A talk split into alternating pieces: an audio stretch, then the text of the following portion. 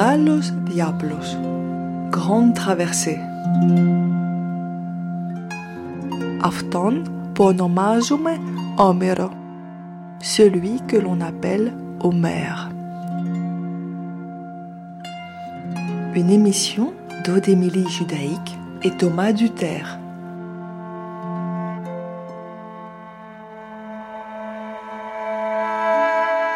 Σήμερα τα χαραπτά Aujourd'hui, les écrits restent.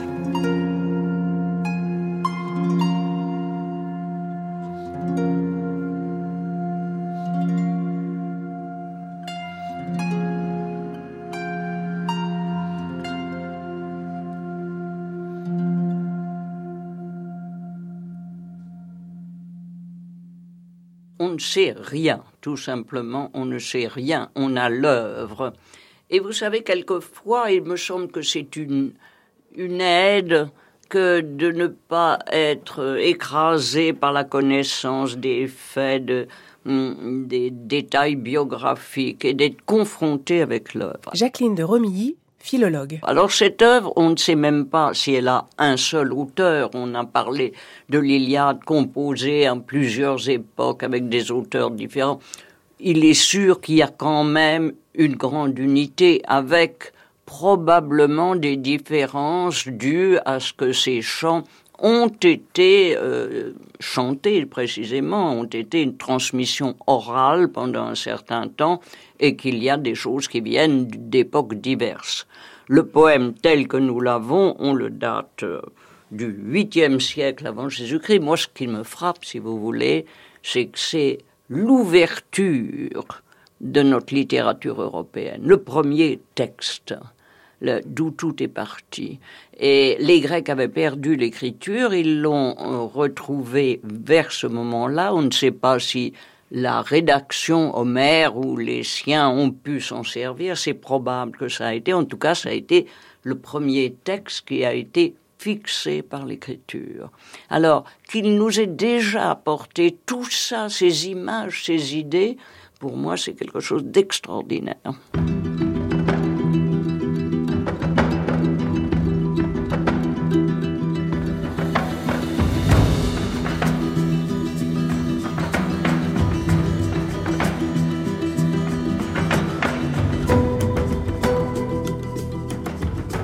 Près de 3000 ans, était composé le plus vieux poème connu de la littérature occidentale.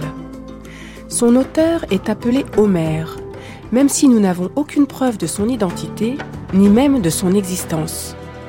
Cet auteur de légende doit sa célébrité et sa postérité à une histoire d'amour et de paix, une histoire pleine d'humanité, où l'on pleure sur le destin des hommes, même si les dieux marchent avec eux. Les Grecs anciens n'avaient pas de Bible, ils avaient l'Iliade et l'Odyssée. Au fil des siècles, ces histoires orales sont devenues des livres sacrés, élevés au rang de textes fondateurs de la culture occidentale. Homère, lui, a été vu comme la source de toute création. On en a fait un dieu, à qui on a littéralement voué un culte. Le tableau d'Ingres, intitulé Homère déifié, le représente couronné, recevant l'hommage des plus grands hommes, Hérodote, Raphaël, Dante, Poussin, Mozart, Molière, Voltaire ou encore Racine. Depuis 30 siècles, les écrits d'Homère restent dans l'histoire. Ils sont gravés dans notre mémoire. Et pourtant, cet auteur à succès n'a jamais écrit une ligne. Il chantait, ne vous déplaise. Il jouait, il faisait ce qu'on appelle aujourd'hui du spectacle vivant.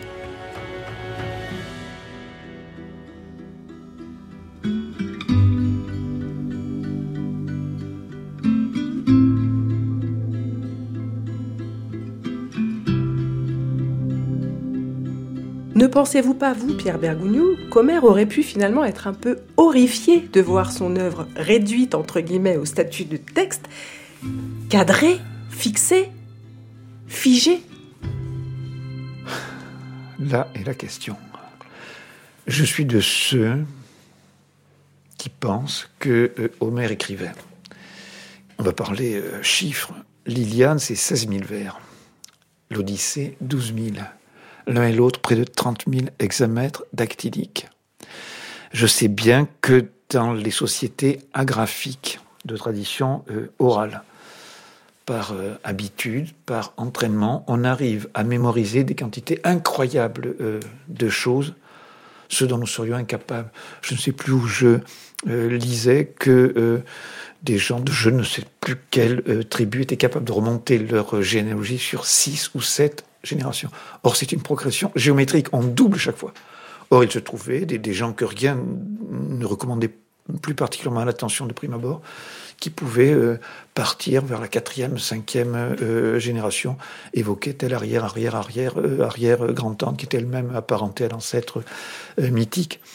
Homère, je crois, s'appuyer sur l'écrit, et je crois même qu'il existe une corrélation nécessaire entre la perfection rationnelle, la précision, la splendeur du texte homérique et les 26 caractères de l'alphabet rationnel grec qui étaient à la disposition de cet aède, de ce rhapsode, de cet aveugle. Et la redécouverte de l'écriture à ce moment précis, justement, en Grèce antique. Il me semble qu'il y a une, une simultanéité, une concomitance entre euh, le récit rationnel et les 26 caractères de l'alphabet que Homère trouve euh, à sa disposition, sans que naturellement nous sachions quel fut celui qui, reprenant les, les, Phoinica euh, grammata sur le littoral de la Méditerranée, les a agrémentés des voyelles et atteint alors cette perfection à laquelle, depuis lors, sans y rien changer, nous nous sommes euh, tenus.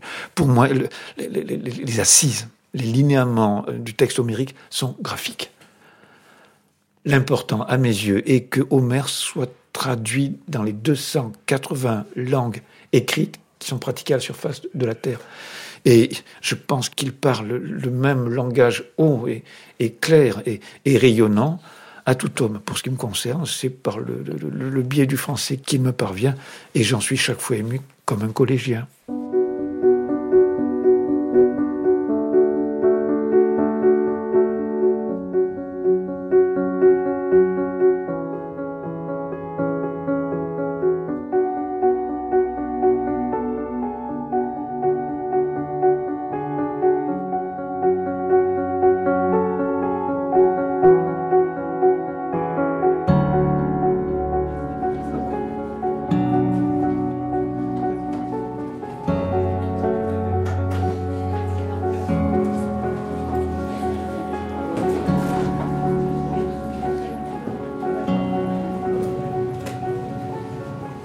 Os dedate nineso erukomai, ou de ti tekmor euremenai dunamai.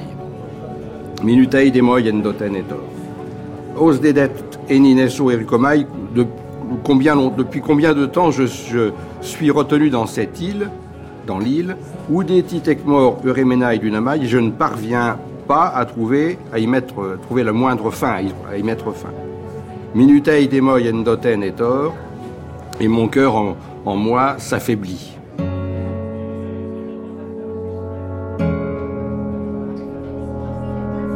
Alors, le café homérique, c'est euh, le lieu où, autour de quelqu'un, alors là, je suis obligé d'en parler, Louis de Balman, qui était notre maître adoré, enfin vénéré en tout cas, euh, et, un homme absolument charmant, qui était un ancien professeur de Cagnes du lycée Henri IV. Vous tombez pile euh, une semaine après ses obsèques, et donc ils nous ont tous rassemblés, et, avec beaucoup d'émotion. Mais après tout, pourquoi ne pas dire un mot de, en sa mémoire hein? Nous l'avons beaucoup aimé, nous sommes très reconnaissants de tout ce qu'il nous a apporté. Et il nous a fait aimer, on peut dire, Homère, grâce à sa science et à sa gentillesse, à sa conviction. Il nous a passionnés pour Homère. Voilà, parce que, vous voyez, il nous choisissait des thèmes formidables. Par exemple, il avait choisi il y a deux ans le thème Les dieux s'amusent. Et nous aussi, on s'est beaucoup amusé avec les dieux qui s'amusent dans l'Iliade. Vous voyez, par exemple, hein, et puis, euh, alors cette année, c'est un chant complet, le chant 4 euh, de l'Odyssée. Alors là, on va, on, traduit, on en est au vers 460, je ne sais plus, du, du chant 4 qu'on va finir, certainement.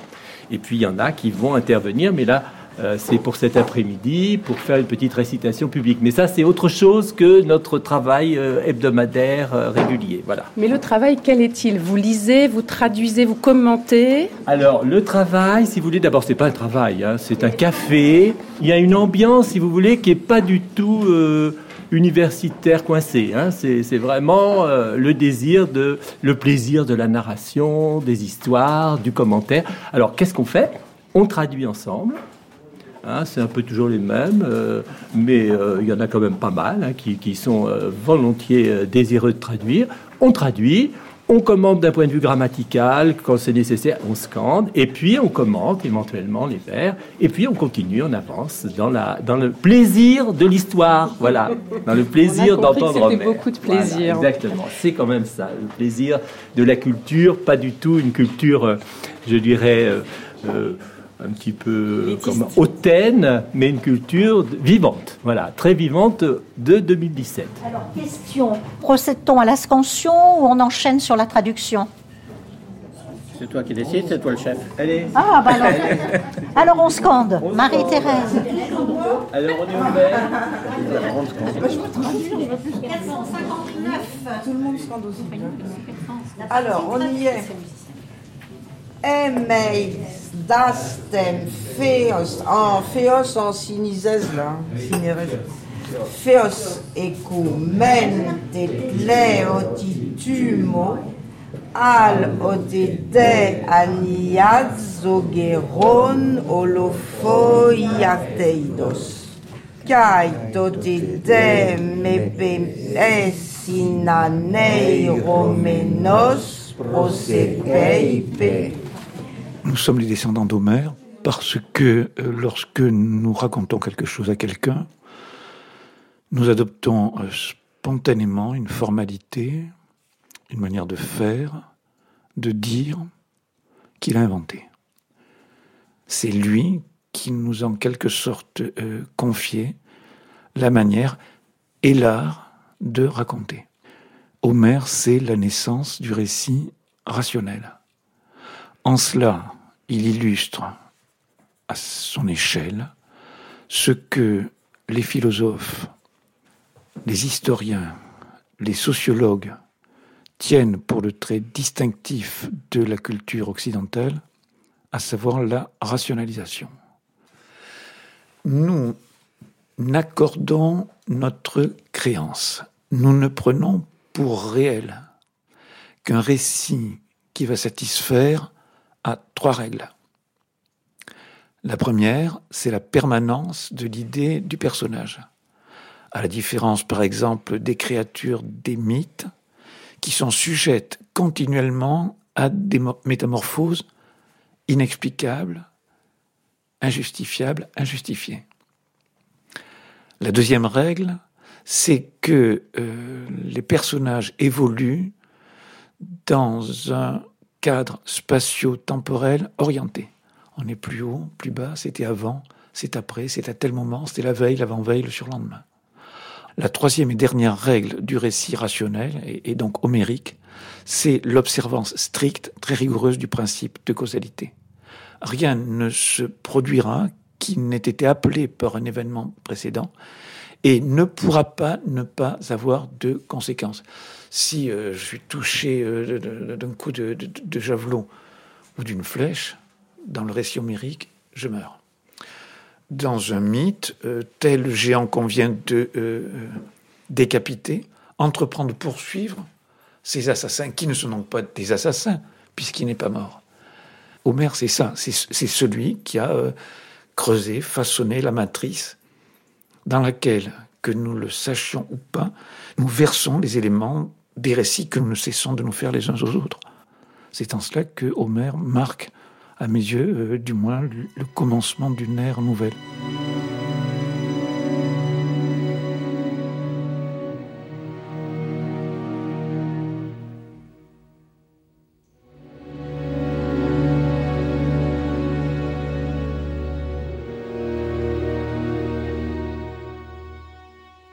Tu désires un doux retour illustre lys, un dieu va te l'aigrir. Car je ne pense pas que Poséidon oublie. Son âme est pleine de rancune, il t'en veut d'avoir aveuglé son fils. Toi et tes compagnons, vous pourrez néanmoins aboutir. Si tu restes ton maître et le maître de tes marins, sitôt que tu approcheras ton beau navire de l'île du Trident, échappant aux eaux violettes pour voir paître les vaches et les moutons du dieu Soleil, celui qui voit tout et entend tout.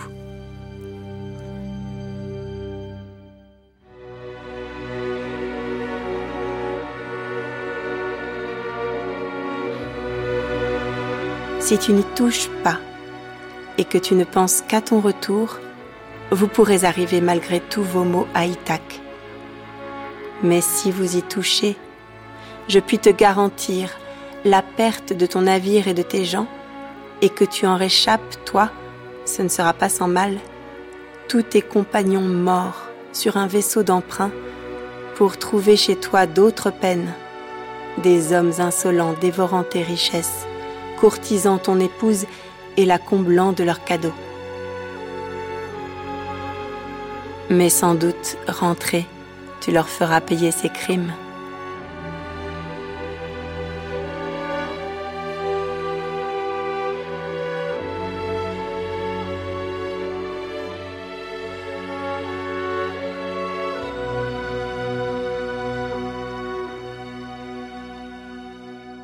Il me semble que je suis beaucoup plus proche de lui, Homère, que des barons ingénus, analphabètes, brutaux euh, de la chanson de Roland, qui date du XIe siècle. C'est des Francs, les Français. Ils parlent, euh, on parle d'eux dans un langage où euh, le français actuel est déjà très reconnaissable. Mais je me sens éloigné d'un million de lieues, alors qu'il me semble parfois que je me suis discrètement glissé dans l'Assemblée qui participe à tel ou tel euh, festin euh, chez les Phéaciens, dans Sparte euh, ou ailleurs encore. Je, me sens beaucoup plus proche de ces, Grecs, peut-être parce que leur principal attribut n'est pas la force physique ou excelle, ces barons francs, français d'origine germanique, mais ce qu'ils appelaient la métisse, l'intelligence rugée, la, raison, la raison tant qu'elle est non pas comme on le dit parfois, une faculté éternelle, universelle, mais une attitude existentielle gagée sur l'écriture. Il y a une raison graphique. L'écriture a supporté l'essence, allons-y, le triomphe de la raison. La raison a gagné la terre entière. Ce qu'on appelle la globalisation, c'est l'occidentalisation du monde, c'est la diffusion d'une posture intellectuelle appuyée sur l'écriture alphabétique et les, premiers à user de ce, médium extraordinaire, c'est les Grecs, c'est Homère. L'invention de l'écriture est, ce n'est pas moi qui le dis, c'est l'anglais Chuck euh, Goody, l'événement le plus important de toute l'aventure humaine. Et le premier bénéficiaire de cette extraordinaire simplification qu'elle a revêtue vers le IXe siècle, c'est Homère. Homère est rigoureusement contemporain de l'invention de l'alphabet entièrement rationnel par les Grecs. Pour le dire brutalement, vous servez toujours, et moi aussi, et tous nos semblables, tous nos compatriotes, de l'alphabet grec. Nous n'y avons rien ajouté, rien retranché. J'ai une petite remarque sur la scansion. Je crois qu'on scande bien les brefs et les longues. En revanche, on ne monte pas sur les, sur les voyelles qui sont accentuées. C'est assez difficile de faire les deux à la fois c'est de, de, respecter les longues et les brèves, et en même temps de monter sur les voyelles accentuées. Alors, si on y arrive, si on peut essayer, peut-être qu'on va finir par y arriver. Nous donner un exemple ben, par exemple, je sais pas, quand on a dit pros et pen, on, on, devrait dire pros et pen. Pros, pros et en plus procès. Alors pros et way, pros et way pen. Alors, euh, donc, il euh, faut arriver à coupler les deux. C'est pas, c'est pas toujours très commode, mais il y a des gens qui y arrivent bien, manifestement. Les Grecs, oui. Euh, les Grecs, les Grecs actuels, je suis pas sûr. J'ajoute, le jour se lève. ce sont, les Grecs sont un peu des enfants. Ils ont beau être très rationnels, ils, ont beau avoir jeté les assises les fondations de ce fameux train, de ce fameux courant rationnel qui a irrigué le moment venu nos cervelles. Tout est encore euh, brillant de rosée, noyé de bleuité. Ce n'est pas le texte en tant que tel qui nous fait cette impression. C'est le rapport historique entre nous, qui sommes désenchantés, caustiques, critiques, et ce texte euh, plein d'innocence euh, encore. Ces hommes qui n'ont pas bu à longs traits comme nous un des filtres ou un des poisons, le poison du rationalisme, c'est-à-dire le doute. Descartes, je doute, donc je suis, puisque douter, c'est penser. Nous sommes faits de pièces et de morceaux. Une partie de nous-mêmes, comme un bloc euh, de marbre, provient en droite ligne de la Grèce. Vous, je, nous sommes les enfants d'Homère. Mais euh, un certain nombre d'événements euh, se sont interposés entre ce temps lointain, le, début du premier millénaire avant Jésus-Christ, et le début du troisième millénaire dont nous sommes les habitants passagers. La raison a poursuivi son œuvre de sape son terrible questionnement. Elle a interrogé toutes choses. Et le moment venu, nous avons douté, et c'est ce regard voilé, circonspect, féroce, dubitatif, que nous portons sur le, grand passé, et euh, nous sentons à quel point nous sommes malheureux. Nous avons augmenté notre douleur avec notre savoir. Descartes le dit, et il, reprend simplement euh, l'Ecclésiaste de sorte que euh, il nous semble que les actes que Homère a peints baignent dans une clarté magique.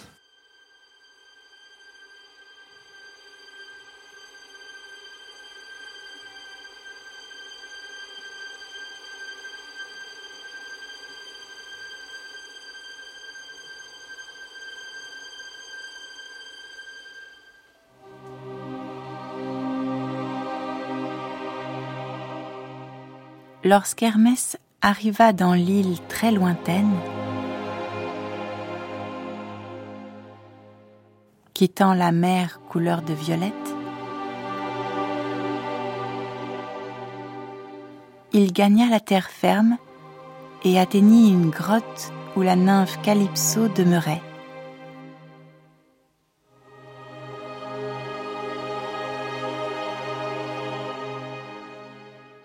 Il la trouva chez elle. Sur le foyer brûlait un grand feu, et l'odeur très loin du cèdre et du thuya se consumant parfumait l'île.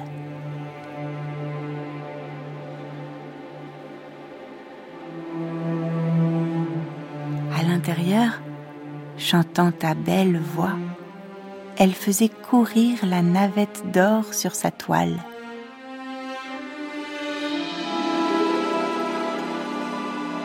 Un bois touffu avait poussé tout autour de la grotte.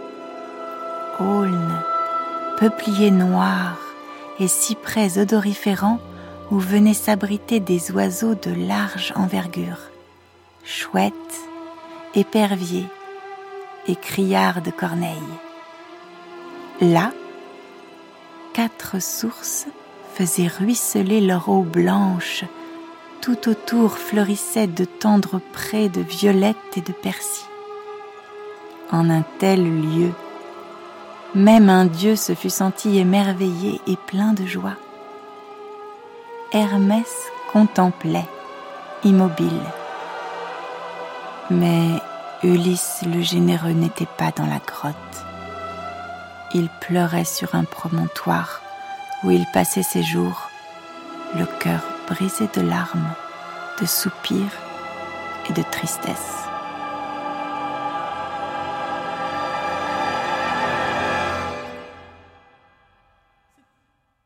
Je me rappelle l'émerveillement qui était le mien. J'avais 11 ans lorsque m'ont passé sous les yeux les premiers vers d'Homère. Oui, oui, j'ai senti euh, 3000 ans plus tard que euh, ce garçon disait des choses importantes en ceci très précisément qu'il attirait mon attention sur l'importance de certaines choses qui m'avaient échappé. Le linge au clair reflet, le vin au reflet noir. Nausicaa, ton aspect me confond. Je n'ai jamais vu de ton pareil, homme ou femme. Le croiseur aux joues vermillon, le bois les rênes luisantes, quelqu'un qui me regarde, ouvre les yeux. Tu ne vois pas que tu ne voyais pas. le monde est plus riche de sens qu'il ne nous paraît. Les bons auteurs, les grands auteurs, c'est eux qui littéralement font tomber les écailles qui nous couvraient les yeux. Quand ils ont passé, le monde n'est plus le même.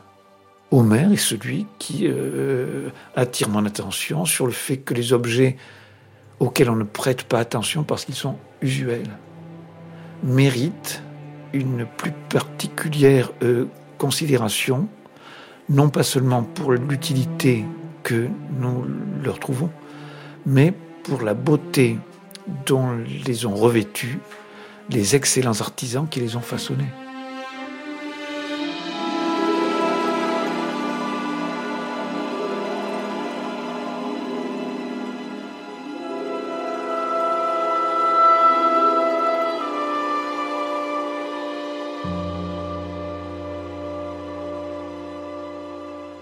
La littérature vaut si, et seulement si, elle rend consciente cette part de l'expérience à laquelle nous étions bien trop occupés pour penser.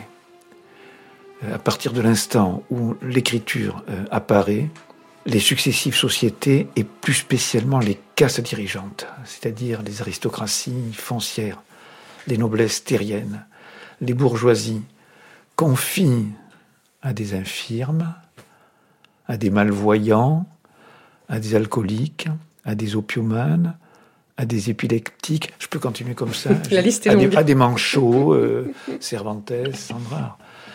Le soin de dire ce qu'on fait, parce que comme ce ne sont de pauvres infirmes, ben, ils ne serviraient euh, de rien dans les tâches pratiques. L'histoire de la littérature, allons-y, peut s'appeler parenté à un traité à peu près complet de psychopathologie. Et je trouve très significatif que euh, celui qui le premier a illuminé euh, le monde, comme l'a fait euh, Homère dans cet ordre second, explicite, resplendissant de la pensée, que cet homme, s'il a existé, ait été un aveugle.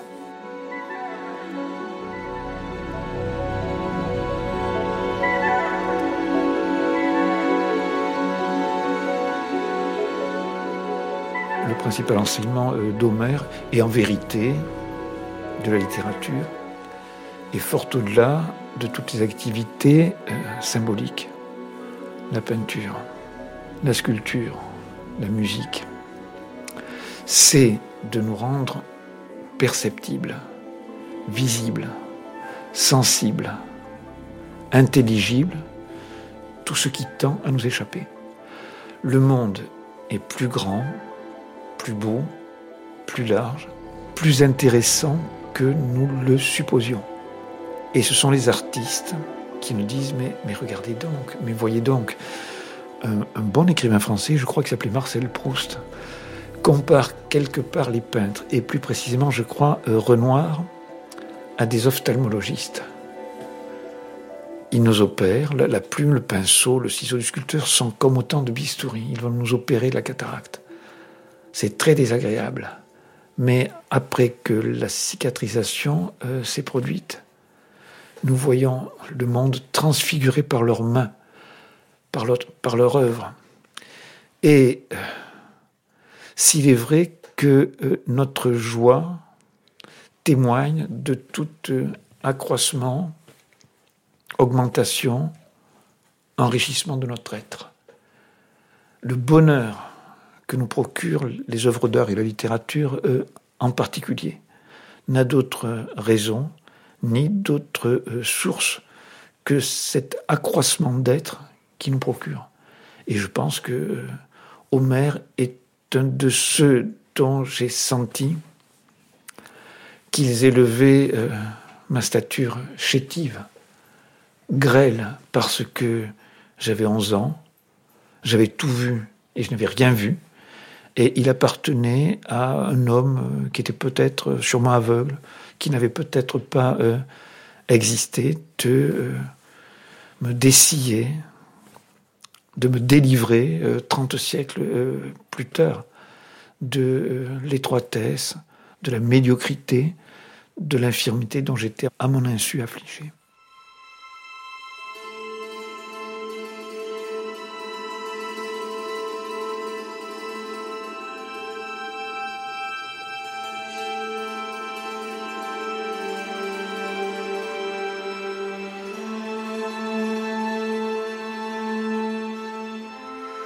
Je crois que la soumission au texte, vraiment se laisser pénétrer par ses mots mêmes, par ce qu'il dit, sans laisser nourrir, est quelque chose d'essentiel qu'on ne pratique plus assez, qu'il s'agisse de textes grecs, latins, français, anglais, ce qu'on voudra. Jacqueline de Romilly, La littérature grecque, l'éducation grecque a été entièrement nourrie d'Homère. Nous ne pouvons pas nous représenter maintenant ce que ça était pour eux.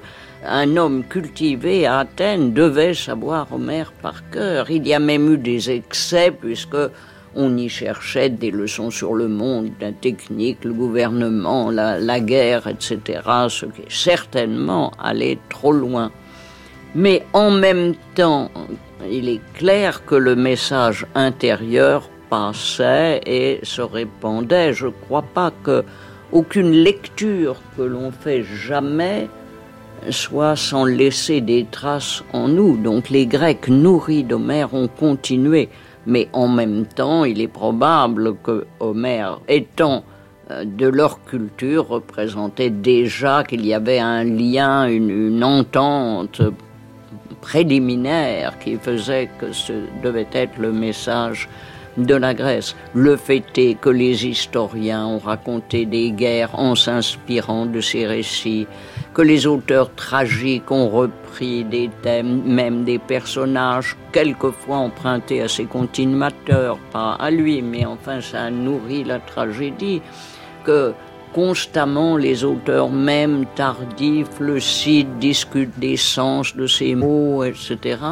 Et c'est un des rares auteurs dont le texte a été connu tout le temps et sans interruption. C'est pas un auteur que l'on perd et que l'on retrouve. Il a existé tout le temps.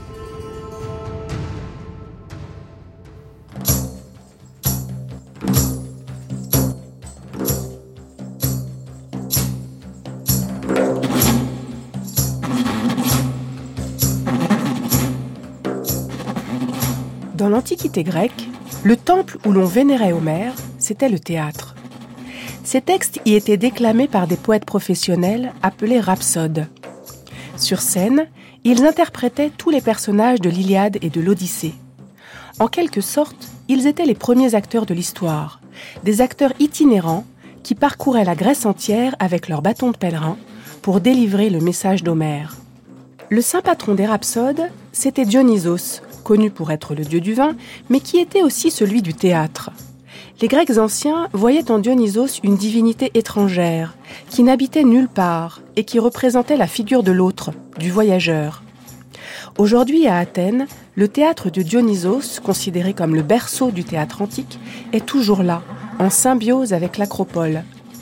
Mais les rhapsodes ont disparu et le public a été remplacé par des touristes étrangers.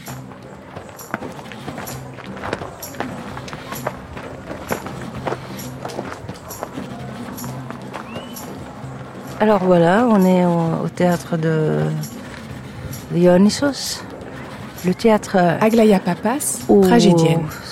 On avait les, les, les tragédies et les comédies de, de la Grèce classique. Vous voyez, euh, le théâtre arrivait jusqu'à l'acropole. On comptait à peu près hum, hum, 10 000 places. Parce qu'il est adossé à l'acropole en fait. Ouais, ouais, et là, on voit encore quelques, je sais pas, une petite dizaine, vingtaine de gradins. Mais en fait, ça allait jusqu'en haut. Jusqu'en haut. Ah. Et euh, c'était pour tous les, les, les, les citoyens d'Athènes. C'était seulement pour les hommes. Euh, les femmes étaient- n'étaient pas euh, Autorisées. autorisées, exactement.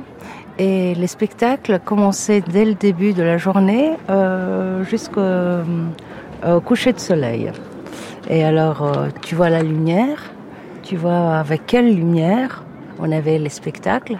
C'est à cause de ça. C'est une façon de jouer tout à fait différente de ce qu'on connaît aujourd'hui. En plein air, déjà, ça fait une grosse différence. C'est ouais. pas seulement en plein air, c'est en pleine lumière. En plus. En pleine lumière du jour, ça veut dire euh, il n'y a aucune illusion par les par les projecteurs, euh, par euh, par le maquillage, par les ombres et les coins cachés qu'on connaît euh, du, des théâtres européens et de nos théâtres. Alors c'est le seul aussi théâtre où il y a un trou au milieu de l'orchestre où on peut dire c'est c'est le trou par où apparaissait Dieu. C'est Deus machina, ce qu'on appelle. Je le dis en latin parce que tout le monde doit comprendre. Et c'est le seul théâtre qui a ça parce que c'était le seul théâtre où on jouait les tragédies et les comédies. C'était pas Épidore, c'était nulle part, c'était seulement ici au théâtre de Dionysos. Est-ce qu'on peut encore y jouer? Est-ce qu'on y donne des pièces contemporaines aujourd'hui? Non, non, non, non, non, c'est interdit. Euh, les archéologues nous interdisent euh, de, jouer. C'est seulement réservé euh, pour les visiteurs et les touristes, pas pour nous, pas pour nous les professionnels. C'est un autre genre de public qui est là aujourd'hui. Oui. Mais vraiment, c'est pour moi, tu, tu peux voir, encore on peut voir les chaises là où les, personnes euh, qui étaient mm, qui dirigeaient l'État ou, ce qu'on dit les, Athéniens de plus haut niveau avaient leur place chacun. Et si tu vois sur les chaises, c'est écrit euh, le titre de chacun où il devait être assis. Chacun avait sa place à titrer. Donc ce sont, oui, comme des fauteuils sculptés à même la pierre. Exactement qui sont encore là aujourd'hui pour quelques-uns. Exactement.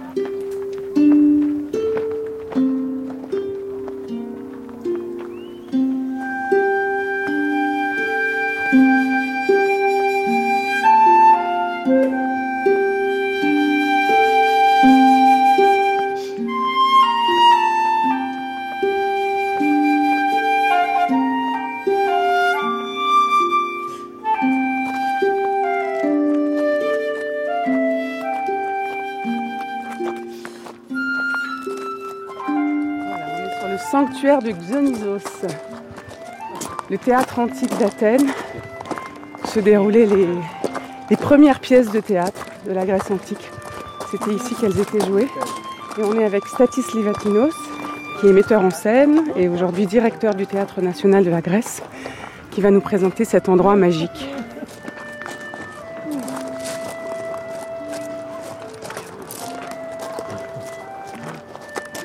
Alors, vous me disiez que vous habitiez euh, juste à côté d'ici? Oui. Votre appartement donne sur euh, l'acropole et le théâtre de Dionysos? Oui. Elle est omniprésente dans votre vie Ah oui, oui, ça c'est vrai. Ça c'est vrai. Mais comme une réalité chaque jour, euh, c'est une chose. Mais l'esprit d'acropole et de ce théâtre, c'est une autre chose. C'est pas pour cette réalité. L'esprit, c'est une une chose différente, je crois. Quel est-il l'esprit de ce théâtre Το πνεύμα των αρχαίων Ελλήνων ε, είναι πραγματικά ένα μεγάλο ερώτημα εάν συνεχίζει να ζει σήμερα. Πιστεύω όμως ότι ζει.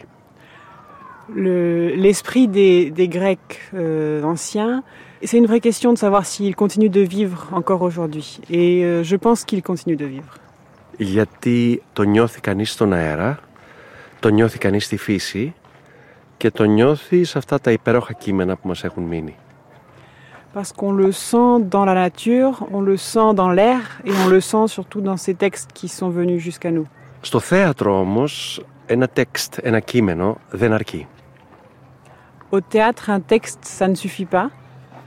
Χρειάζεται η επαφή με μια πραγματικότητα Il faut aussi le contact avec une réalité. Και να βρεις έναν τρόπο σε αυτό το κείμενο να δώσεις όψη, να του δώσεις όψη, δηλαδή μορφή και ήχο. C'est-à-dire qu'il faut lui donner une forme, une, une vision et une voix. Όλο το σύγχρονο θέατρο σήμερα προσπαθεί να καταλάβει τι έλεγαν αυτοί οι αρχαίοι. Όλοι καταλαβαίνουμε ότι ήταν κάτι πολύ σημαντικό και για τη ζωή αλλά και για το ίδιο το θέατρο. Tout le théâtre euh, moderne, contemporain, essaie de comprendre ce qui se, ce qui se dit dans ce théâtre euh, ancien. Όλοι καταλαβαίνουμε ότι είναι κάτι πολύ σημαντικό. Nous comprenons tous qu'il s'agit de quelque chose de très important. Ότι κάτι κρύβεται μέσα εκεί. Que quelque chose se cache dans ce théâtre. Και προσπαθούμε να το ανακαλύψουμε. Et on essaie de le découvrir.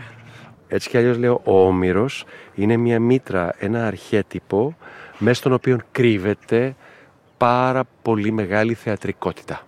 Homère, c'est une, une matrice, un archétype dans laquelle se cache une très grande théâtralité. Και γιατί αυτό, γιατί τα έπι του Ομήρου τα έλεγε ο πρώτος performer στην ιστορία της ανθρωπότητας. Parce que les épopées d'Homère ont été dites par le premier performeur de l'histoire du théâtre. Έπρεπε να είναι ένας άνθρωπος που να κρατάει την προσοχή γιατί εκείνη την εποχή του Ομήρου έπρεπε ένας άνθρωπος να κρατάει την προσοχή όλων των ανθρώπων και να μπορεί να τους πει μια ιστορία με τραγούδι, κείμενο και κίνηση.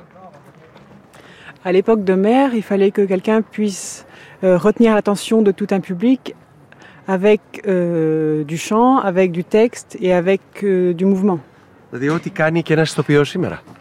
C'est-à-dire exactement ce que font les, les acteurs aujourd'hui. Και όχι απλά ε, ε, ό,τι κάνει σήμερα, ίσως να ήταν ακόμα πιο δύσκολο τότε. Να μπορείς να σταθείς μπροστά σε 10.000 ανθρώπους και να τους μιλάς επί πολλές ώρες.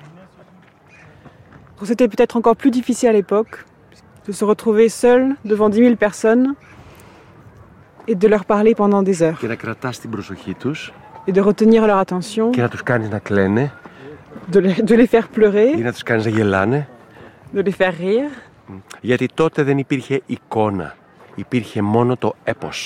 Parce qu'à ce moment-là, il n'y avait pas d'image, il y avait seulement l'épopée.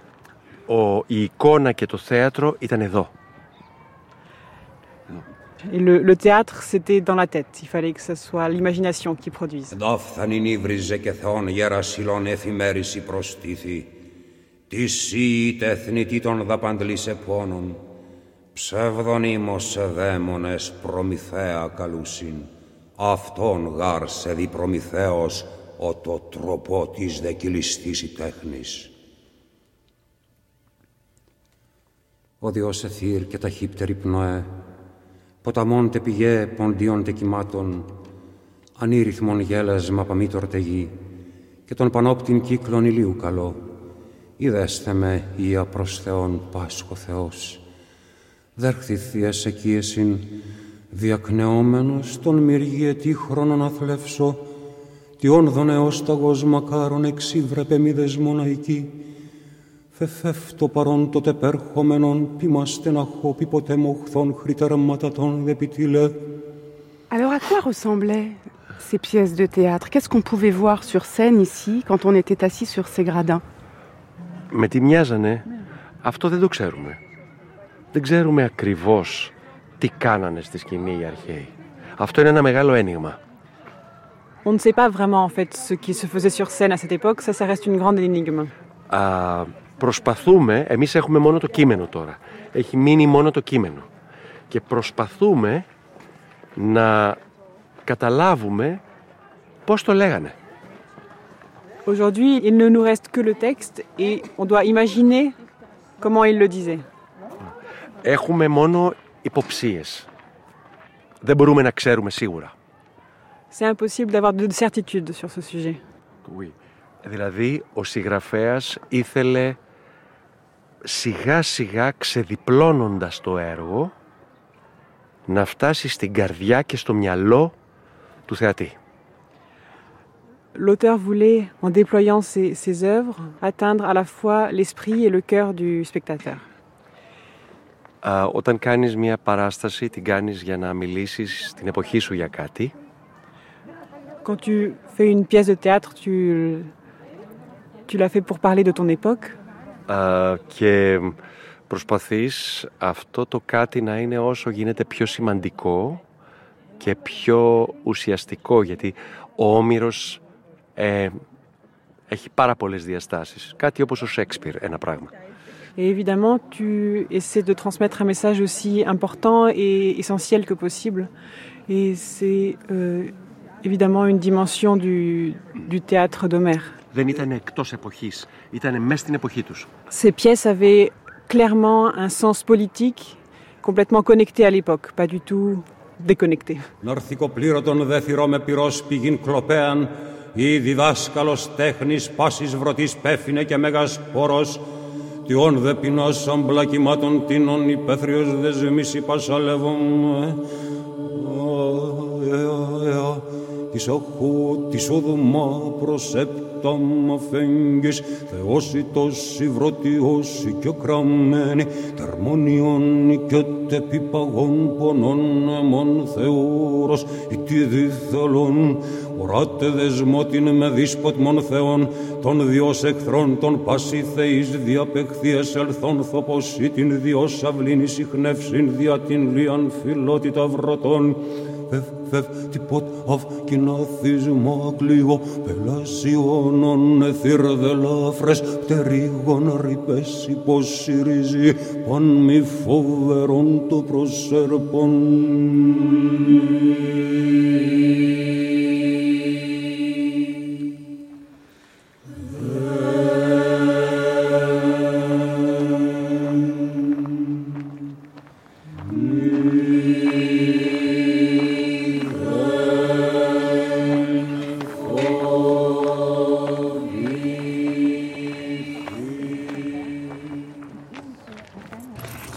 Théâtre de Dionysos, il y avait des concours en fait. Des concours, c'était la grande fête. euh, Aglaya de- Papas, tragédienne. euh, ce qu'on appelle euh, les grands panathénées. Les panathénées. Oui. Alors il y avait un concours. Tous les, les poètes de l'époque écrivaient pour ce concours. Il y avait des prix.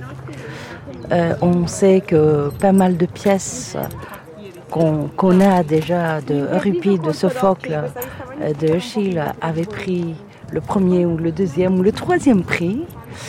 Et euh, voilà, mais hum, c'est dommage parce que la plupart, la plupart des pièces ont été perdues. Et parce qu'il y avait plein, plein, plein de pièces et plein de poètes qui écrivaient et qui prenaient, euh, euh, qui étaient dans ce concours-là de, de théâtre. Mais c'est aussi pour ça qu'Homère est si renommé parce que c'est l'un des rares auteurs antiques dont on ait pu retrouver les œuvres intégrales. Homère. Oui, parce que si on n'avait pas Homère, on n'aurait jamais pu avoir le théâtre. On n'aurait jamais pu avoir les grands poètes de, de l'époque classique. Et peut-être on ne pourrait jamais avoir le théâtre comme on le connaît aujourd'hui, parce que c'est le premier qui a mis l'action à la parole. Mais on, sait tous maintenant que le théâtre commence euh, par euh, Homère ou par les grandes fêtes de Dionysos. On doit ça. euh, c'est le rituel de ces fêtes qui a fait commencer le théâtre, disons. Les racines du théâtre se trouvent là, parce qu'après, il y a eu la grande nécessité du dialogue et de la dialectique, parce que il faut jamais oublier que le plus grand moment du théâtre à Athènes classique, c'était quand la démocratie a commencé à se dégrader. C'est-à-dire qu'il fallait que les gens recommencent à, à parler entre eux, avoir un dialogue sur les grands sujets de la ville et les grands sujets de la société. Alors voilà pourquoi le théâtre a évolué au moment où la démocratie n'était pas tellement forte. Parce que quand la démocratie était forte, on n'avait pas besoin de ça. Les, gens et les citoyens pouvaient parler, discuter. Puis après, euh, il y a eu cette, nécessité de la dialectique, comme on dit. Et c'est là que commence euh, la grande histoire du théâtre et, à mon avis, euh, sa grande destination au point de vue niveau social. Et c'est dire combien on a besoin du théâtre encore aujourd'hui, quand Bien on voit l'état dans lequel se trouve la démocratie. Bien sûr. Pas seulement l'état de la démocratie, mais il faut retrouver notre identité comme euh, euh, citoyen du monde. Et il faut rechercher nos droits et nos obligations par rapport à ça. Et ces œuvres-là ne parlent que de ça, que de la position d'un citoyen dans un groupe de société, avec des lois, avec ses droits et avec ses obligations.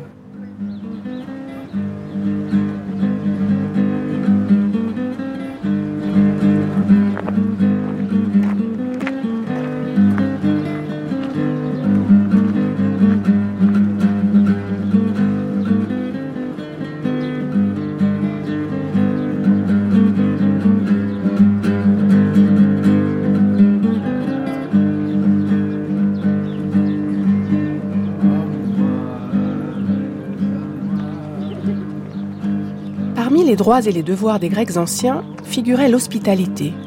C'était une valeur cardinale à l'époque. On se devait d'ouvrir sans retenue sa porte aux inconnus, sous peine d'être sévèrement puni par Zeus, le protecteur des étrangers. Le devoir d'hospitalité est omniprésent dans les poèmes homériques. Dans l'Odyssée, par exemple, Homère évalue le degré de civilisation d'une société à la façon dont elle accueille les étrangers. Ulysse est reçu comme un roi par les Phéaciens. Ils organisent pour lui un banquet, font chanter et réciter des poèmes en son honneur et le couvrent de cadeaux. Voilà le modèle de civilisation que promeut Homère. De nos jours, Ulysse pourrait bien se prononcer Aïlan, du nom de ce petit garçon kurde retrouvé mort sur une plage de Lesbos, alors que sa famille tentait de rejoindre l'Europe par la Turquie, située à moins de 10 km des îles grecques par la mer. L'hospitalité ne figure pas au registre des valeurs cardinales de l'Union européenne. Pourtant, à Lesbos, cette tradition d'accueil multimillénaire persiste. Face à la crise des migrants, les habitants se sont réunis en collectifs citoyens et en associations solidaires comme Mosaïque, où les réfugiés peuvent profiter gratuitement de cours de langue, d'ateliers d'intégration et d'activités artistiques. Dominique Leparc y est bénévole. Il initie les enfants migrants au théâtre d'ombre chinoise et remet l'œuvre et l'enseignement d'Homère dans la lumière.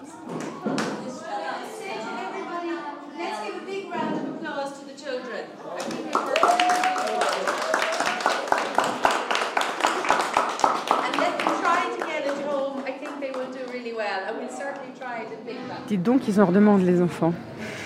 Oui, c'est pas étonnant hein, qu'ils en redemandent comme ça, dans la mesure où ce que nous leur avons proposé, c'est une, une fenêtre ouverte sur quelque chose qui n'est pas de l'ordre de la famille, qui n'est pas de l'ordre euh, de l'école et pas non plus de l'ordre de la migration ou de ce qui va avec. C'est quelque chose de complètement différent euh, qui leur permet de d'exprimer ce qu'ils ont peut-être dans le fond de leur estomac ou de leur tête, parce qu'on ne sait pas, mais on le sent quand même, on ne sait pas ce que ces enfants-là ont vécu. Donc euh, c'est une situation assez particulière qui demande bien évidemment une prudence absolue. Oui, c'est ce que j'allais vous demander. Vous, vous ne cherchez pas à savoir. C'est un espace de liberté et d'évasion aussi, ces ateliers que vous proposez ici euh, dans le cadre de l'association Mosaïque. Oui, il faut leur, leur donner cette possibilité-là dans la mesure où ils sont quand même hein, d'une façon ou d'une autre, et on le ressent dans la façon de travailler ou de, de les accompagner, des comportements de l'ordre, je dirais presque du traumatisme, parce que en arrière-fond, quand on travaille euh, vraiment sur le découpage de silhouettes, euh, donc on utilise des ciseaux, mais on sait qu'il y a une agressivité latente euh, qui demande bien sûr un, un chemin pour s'exprimer. Et ce chemin-là, on le leur propose par le biais donc du dessin, donc de l'esquisse d'un personnage, et du transfert de cette esquisse-là sur du carton tout simple pour en faire une silhouette qui, dans le cadre d'une représentation ou d'un jeu euh, derrière l'écran, permettra d'avoir des, des, ombres. Donc, par le biais de l'ombre, on revient à la case départ de ces enfants, qui est de l'ordre aussi de l'ombre, parce qu'il y a beaucoup de choses qu'ils ne raconteront pas de cette façon et qui les turlupinent, comme on dirait, pour prendre un terme un peu enfantin. Ça les turlupine, mais ça les, ça les bloque aussi.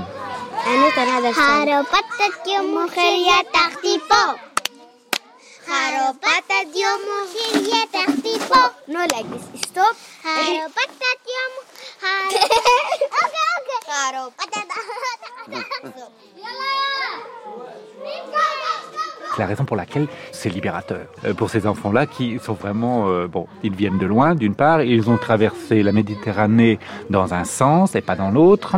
Ils sont pas venus en touristes. Donc, euh, ils sont dans, dans un espace qui a besoin d'une structure, mais aussi de, de liberté.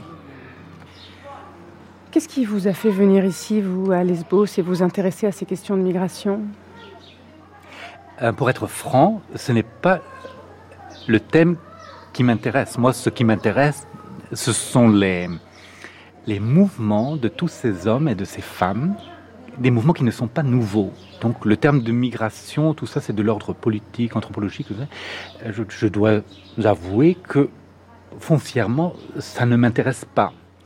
Mais j'essaie de trouver des, éléments pour construire un, dialogue qui est de, euh, de l'ordre de la culture. Et je n'entends pas la culture euh, que l'on présente en séparé, mais d'une culture que l'on peut mettre en partage, que, que peut, dont on peut discuter justement avec le, marchand de légumes euh, de, Varia ou le, la femme de chambre de l'hôtel Sofia. Bon, mais au moins tout le monde comprendra. Donc c'est un, une démarche d'ouverture sur, sur tout le monde. Donc vous êtes un passeur, vous aussi, d'un autre genre. Voilà. Alors on arrive à ce mot assez problématique qui en dit long, mais qui dit tout à la fois. C'est-à-dire que si l'on le prend dans le bon sens, euh, c'est-à-dire euh, au-delà de la morale, euh, je suis le, le, passeur né dans la mesure où je, je, je crée des, des ponts je n'ai pas besoin de bateau, mais dans ma petite tête, il doit y avoir une sacrée armada. Je passe dans un sens et dans l'autre. Puisque si je suis là, c'est un peu pour jouer le passeur entre les habitants de cette île et les migrants.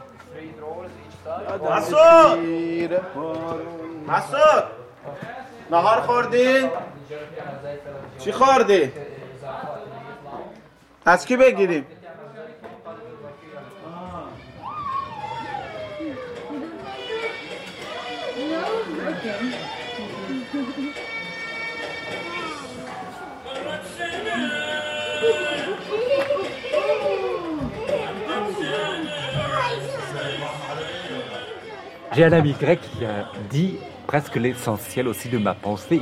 Il, disait, et c'est quelqu'un qui, a vraiment une connaissance profonde de, de, du monde et du monde du théâtre, du de textes de théâtre. Il dit que le théâtre aujourd'hui ne transforme plus rien.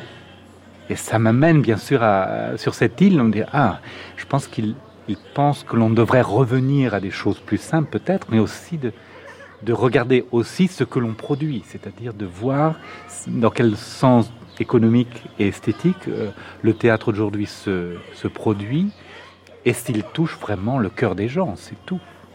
Parce que le théâtre euh, que j'ai appris donc euh, à l'école supérieure en Allemagne et à Prague, c'est un, un théâtre qui part du principe que l'on peut faire du théâtre sur un format de mouchoir de poche avez un mouchoir de poche, ça délimite déjà un espace que vous pouvez dire scénique. Si vous l'avez décrit, vous pouvez, autour ou sur ce mouchoir de poche, vous pouvez faire du théâtre et raconter n'importe quoi. Ou alors, euh, je choisis une trame historique que je revisite, que je réaménage, comme ce sera le cas dans l'Odyssée 3.0, ou alors je pique chez Homère, ou alors je, je me base bien évidemment, où je pars du vécu ou des enfants ou des, habitants, puisque certains habitants à Lesbos ne veulent pas voir tous ces nouveaux arrivants. Bon, c'est-à-dire que les thèmes, les thèmes seront joués dans une, j'allais dire, dans un décor mythologique, donc faisant référence à Homère, mais les thèmes dont nous allons traiter sont les thèmes du passage de la Turquie à l'île de Lesbos, euh, des noyades d'enfants, euh, et tout cela, je pense, peut être mis sous forme de, de silhouettes et d'ombres ou portés à l'écran. Ce qui est assez étrange de parler comme ça, nous allons porter ces thèmes à l'écran. Hein? De quoi parlez-vous? De quel écran? Oui, vous me comprenez. on n'est pas à Hollywood, on fait avec des moyens différents, mais tout aussi euh, efficaces. Parce que, après avoir découpé le corps d'un jeune enfant dans du carton, après l'avoir fait se noyer le long de l'écran, je peux vous dire qu'après, vous ne pourrez pas dire grand-chose.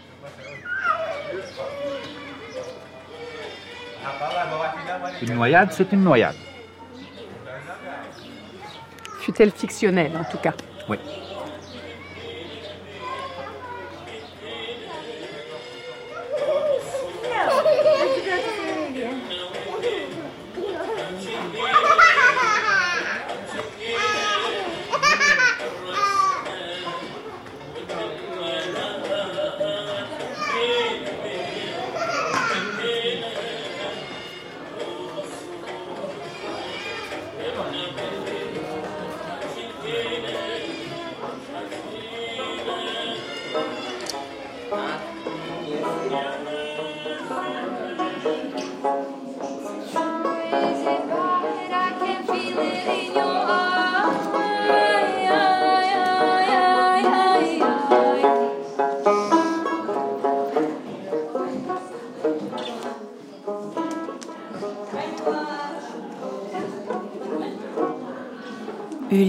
Cingla 17 jours en haute mer.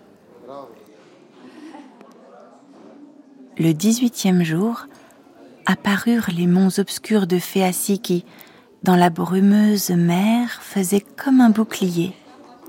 Mais, rentrant de chez les visages noirs d'Éthiopie, Poséidon l'aperçut. Sa rage redoubla. Il allia les nuages, troubla la mer, trident en main.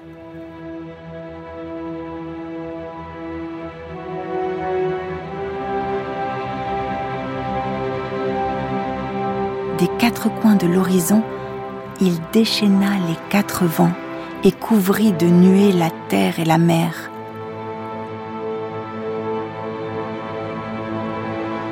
Du haut du ciel tomba la nuit.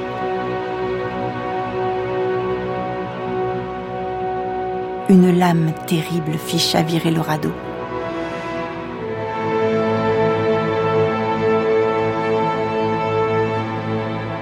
Ulysse fut longtemps sous l'eau sans plus pouvoir remonter.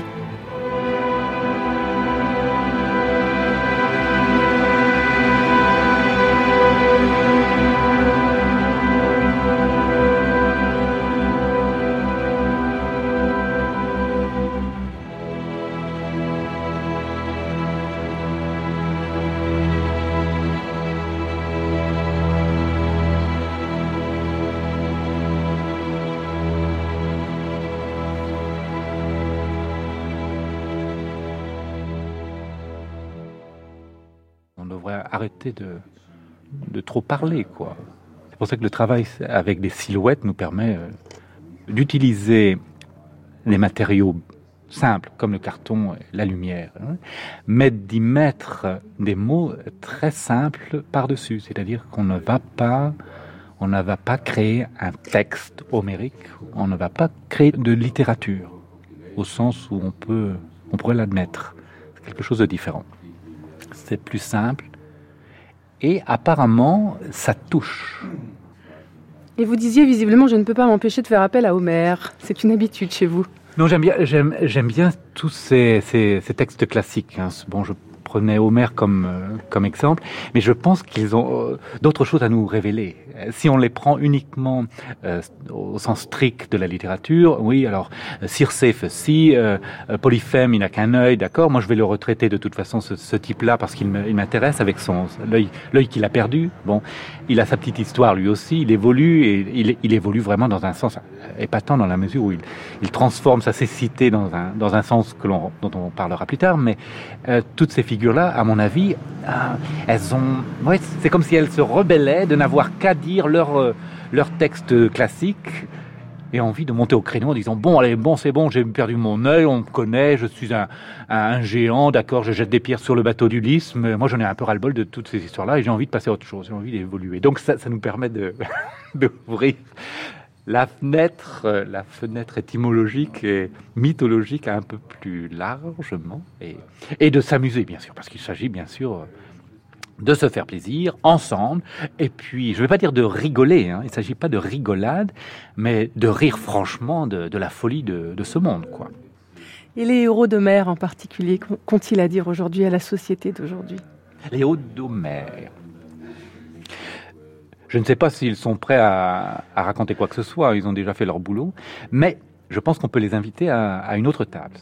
On peut transgresser, les, faire évoluer, les faire, s'épanouir, sans qu'il y ait de perte de l'essence mythologique. Ce qui nous manque de toute façon un peu, on, ressasse un peu sans, développer vraiment les, caractères euh, constitutifs du, du mythe.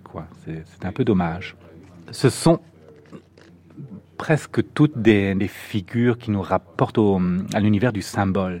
Donc on peut les traiter euh, de manière symbolique, c'est-à-dire qu'on peut, si on, observe réellement et simplement les, ces, ces personnages-là, on peut découvrir d'autres aspects, comme je le disais tout à l'heure, la, la perte de l'œil unique de Polyphème ne veut pas dire qu'il devient euh, complètement aveugle. Et ça, c'est très intéressant de, de voir comment une, figure qui mythologiquement perd son œil peut rebondir aujourd'hui euh, avec une, un dépassement de la cécité. Ça, c'est très intéressant. Donc, c'est nos histoires personnelles que l'on retrouve. Hein. Il ne faut pas non plus euh, se cacher. tout ça, c'est nous. C'est nous, euh, le grand caravansérail euh, humain, avec euh, nos faiblesses et aussi, bien sûr, euh, nos, potentialités. On n'est pas perdu. Hein. On a seulement peur, c'est tout. Moi, je crois qu'on a seulement peur. Mais sinon, on n'est pas perdu. On a peur de quoi?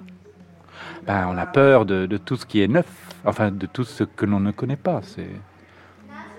C'est très compréhensible. C'est très compréhensible d'avoir peur, d'une part, c'est très humain, mais il ne faut pas en rester là. Il faut, il faut, travailler sur la peur, parce que celui qui ne travaille pas sur la peur, ben, j'aimerais pas être à sa place, quoi.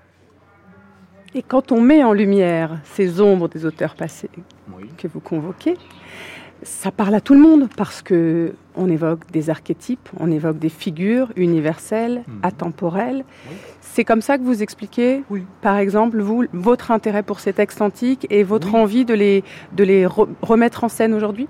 Je, je, pense qu'il n'est pas nécessaire de les, de, de les, remettre en scène. Je pense qu'ils courent les rues de toute façon quotidiennement. Ces, ces personnages-là, on les, on les trouve au coin de la rue, assis dans des, dans des cafés, dans les, dans les supermarchés. Ils vont, ils vont faire euh, leurs achats de légumes, ils, ils boivent, euh, font l'amour et, se promènent, comme vous et moi. Et ils sont toujours là. Bien sûr, on n'a pas toujours conscience de les avoir euh, assis à, nos côtés, mais ils sont très quotidiens. Moi, ce qui m'intéresse, c'est de les malmener à bon escient, c'est-à-dire de ne pas les laisser s'empoussiérer. C'est-à-dire que je pense qu'il est nécessaire de les, réactiver quotidiennement, peut-être pas, mais euh, chroniquement, pour, savoir un peu ce qu'ils ont encore à nous raconter.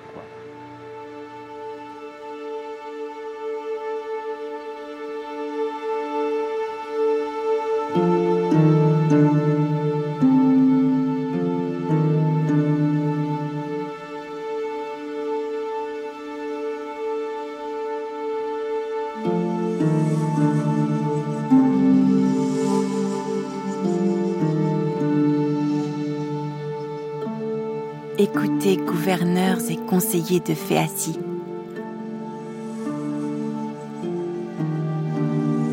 L'hôte et le suppliant sont comme des frères aux yeux de ceux qui conservent au cœur tant soit peu de sagesse. Car Zeus défend l'étranger. Il est l'hospitalier, l'ami des hôtes respectables. Faisons à notre hôte vénérable des dons hospitaliers, comme le veut l'usage.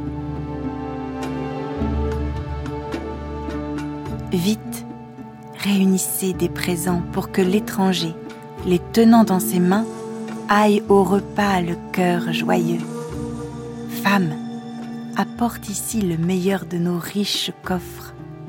Toi, fais brûler du feu sous la bassine, afin que l'étranger, baigné et voyant devant lui tous les présents qu'ont apportés les nobles phéaciens, tire joie de manger et d'ouïr le chant de l'illustre Aède.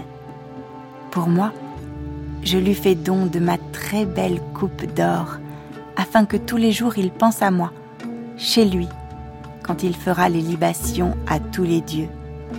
Demain, à l'aube, nous songerons à son retour, afin que sans chagrin ni peine, par nous conduit, il ait sans tarder cette joie de revoir sa patrie.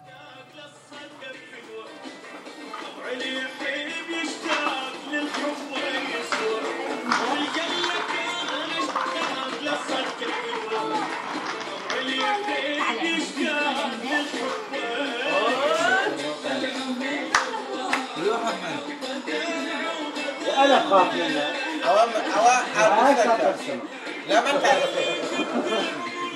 C'est une vraie fête ce soir qui se prépare. C'est une fête euh, parce qu'ils vont s'organiser euh, ici, c'est pas préparé. C'est tous euh, spontané. Spontané, c'est ça. Ça, ça c'est plus difficile. D'accord. Et ici, c'est le siège de l'association Mosaïque C'est la siège et c'est le centre de support, de soutien des réfugiés. C'est un centre d'éducation de la culture, de, de l'activité culturelle et des ateliers. Effie Latsoudi, cofondatrice de l'association Mosaïque. Qu'est-ce qui vous a convaincu pour commencer à agir vraiment face à la crise des réfugiés? Moi, je, je, suis convaincue que cette crise, c'est une crise sociale euh, qui concerne tous, que les réfugiés sont des gens qui ils ne sont pas les étrangers, ils sont les gens comme nous qui ont besoin de soutien et il faut être avec eux.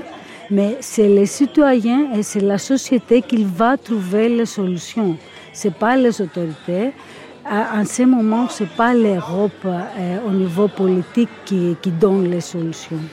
Les, les, pour ça, c'était le mouvement de solidarité. 2015, on a beaucoup, beaucoup de réfugiés qui arrivent euh, chaque jour euh, à Lesbos.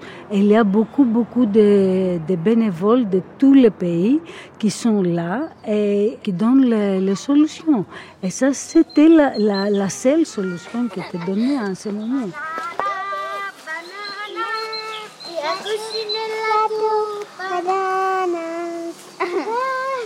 Banana, banana. Si, si, si, la cousine est là Est-ce que vous avez l'impression, d'une certaine manière, de perpétuer cette vieille tradition en Grèce antique de l'hospitalité, de la philoxénia oui, oui, bien sûr. C'est la philoxénie, c'est, euh, je pense que c'est le fondement de notre société, pas uniquement la société grecque. Parce que c'est quelque chose qu'on partage avec les, les gens qui viennent de Syrie. C'est la culture d'hospitalité et des relations humaines. C'est quelque chose qu'on partage. Et ça, c'est très connu euh, aux Syriens, pour, par exemple, aux, aux gens de, de l'Afghanistan. C'est très, très connu. Et ça, quand on, on accueille les gens comme ça, avec l'hospitalité, en grec. Okay. Είναι μια σύνθετη λέξη που έχει μέσα του το ε, αγαπώ, φίλος, ε, του ξένου. Ο ξένος είναι ε, κάποιος ο οποίος δεν τον γνωρίζεις και έρχεται στον τόπο σου. C'est un mot euh, créé par deux mots différents. C'est euh, un mot créé par le mot euh, aimer, philos, ça veut dire l'ami de quelqu'un, quelqu'un qui aime. Euh, l'étranger, mais c'est une personne qu'on ne connaît pas. Και στην αρχαία Ελλάδα αυτό ήταν κάτι ιερό, δεν ήταν απλά ε, μια κοινωνική υποχρέωση, ήταν μια, ένας νόμος ιερός, δηλαδή ο ξένος ε, ε, αντιμετωπίζεται καλύτερα από την οικογένειά σου, καλύτερα από τους φίλους σου, έχει την πρώτη θέση στο σπίτι σου. C'était une action sacrée euh, pendant l'Antiquité. Euh, on ne les considérait pas comme une obligation. La personne inconnue euh, avait la première position dans notre maison, et même une meilleure position que dans sa même famille. Είναι, είναι ακόμα πιο σημαντικό όταν σκέφτεσαι ότι μιλάμε για ανθρώπους που δεν, δεν τους γνωρίζουμε, που δεν ρωτάμε από πού έρχονται, ούτε ποια είναι τα οικονομική τους κατάσταση, ούτε ποια είναι η θρησκεία τους, ούτε ποια είναι η καταγωγή τους. On pourrait dire qu'il s'agit de quelque chose de magique, vu qu'on euh, on doit respecter ces personnes, euh, de personnes euh, dont l'état financier ou la religion n'ont pas d'importance. On est obligé de les accepter, de les accueillir. Είναι μια πράξη που, ναι, είναι μια πράξη αγάπης, αποδοχής, είναι μια πράξη που ουσιαστικά στέκεσαι δίπλα στον άλλον. Και είναι, είναι μια βάση της κοινωνίας αυτό. C'est une action d'amour, de, d'accepter absolument l'autre. C'est, c'est la base de la société, on pourrait dire. Νομίζω ότι είναι μια ανθρώπινη κατάσταση στην οποία ε, πρέπει να επιστρέψουμε. Πρέπει να επιστρέψουμε δηλαδή στις, ε, στις βάσεις των, στη βάση των ανθρωπίνων αξιών και της ανθρώπινων, των ανθρωπίνων σχέσεων. Δεν έχουμε κάτι άλλο να, να αναπτύξουμε πιο σημαντικό. Je pense qu'il est indispensable de, de, revenir à cette base de relations humaines. Il n'y a pas autre chose d'important qu'on a Νομίζω ότι οι ανθρώπινες σχέσεις και οι ανθρώπινες αξίες είναι κάτι στο οποίο η Ευρώπη πρέπει να επιμείνει, γιατί αλλιώ δεν θα αναπτυχθεί τίποτα, θα καταστραφεί. Les valeurs humaines, c'est quelque chose à quoi l'Europe doit insister. देवसात من شديكي درضلي من زدديكي برينان دلان فديكي حمري موي تلانديكي تقلز بالبل تاما تزني واسمه متاما حيا سقبل فدنيويا دويا مني وزتما بامو قص عاشق تاما حرانا وانشف تاما بامو قص عاشق تاما حرانا وانشف تاما L'énergie qu'il y a ici, à mon avis, elle est de l'ordre, je dirais presque géographique et historique, parce que c'est un lieu où il y a eu déjà beaucoup de migration. Dominique Leparc. Ça ne date pas donc d'aujourd'hui, ni d'hier, ni de 1922, ni de 1911. Il y en a eu avant. Donc c'est une énergie qui nous renvoie vraiment dans le passé, mais dans leur façon d'accueillir volens nolens, les, les gens venus d'ailleurs, je pense que les habitants de Lesbos campent leur propre énergie, ce qui leur permet aussi d'être hospitaliers, dans le sens euh, vraiment étymologique du terme, et d'encaisser le coup. C'est-à-dire qu'il y a une, une, activation presque de force. Je ne veux pas dire qu'elle ne demandait que ça, parce que mais elles sont prêtes, c'est-à-dire qu'elles ne sont pas franchement dépassées. C'est ce qui, moi, m'interpelle aussi euh, sur cette île-là. Il y a des problèmes, euh, ils sont avérés, ils sont très difficiles à gérer, mais il y a, parallèlement à ces problèmes, il y a une énergie qui se met en place et qui articule des solutions et qui renvoie à, à, à quelque chose qui concerne, je pense, tout les Européens et Européennes, nous n'avons pas de peur à avoir, nous avons suffisamment d'énergie, je pense qu'elle est, déjà là. Mais il faut, la redécouvrir. Et là, elle était obligée de ressurgir pour faire face, tout simplement. Les habitants de Lesbos sont, par nécessité, obligés de se redécouvrir ou d'aller dans, dans leur propre fond de cave, redécouvrir l'énergie qu'il y a eu on vous a très certainement raconté que par le passé, et on remonte déjà sur quelques millénaires, cette île-là, elle était quand même rattachée à la terre que l'on appelle Turquie aujourd'hui, ce qui donne bien évidemment plein de choses à penser, c'est-à-dire qu'on est dans un interface euh, mouvant avec des racines euh, qui ne sont franchement pas perdues. On est donc euh, dans un espace, euh, oui, ce que je disais tout à l'heure, de dialogue, turco-grec, gréco-turc, selon la perspective, mais euh, de l'ordre du mouvement de toute façon. Donc qu'il y ait du mouvement en ce moment, euh, je pense que c'est dans l'histoire euh, des choses qui se font. Si on visite un peu la, nature géographique et tectonique du lieu, on va s'apercevoir bien évidemment que ça bouge et que bien évidemment les personnes qui vivent sur ces, en ces endroits-là ont elles aussi leur façon de, de voir et de faire avec la réalité. Rien n'est perdu ici. Ça, c'est très intéressant. On n'est pas dans un, espace qui se perd, c'est un, un, espace qui se restructure, bien sûr, mais on est dans la construction et dans l'échange. Hein.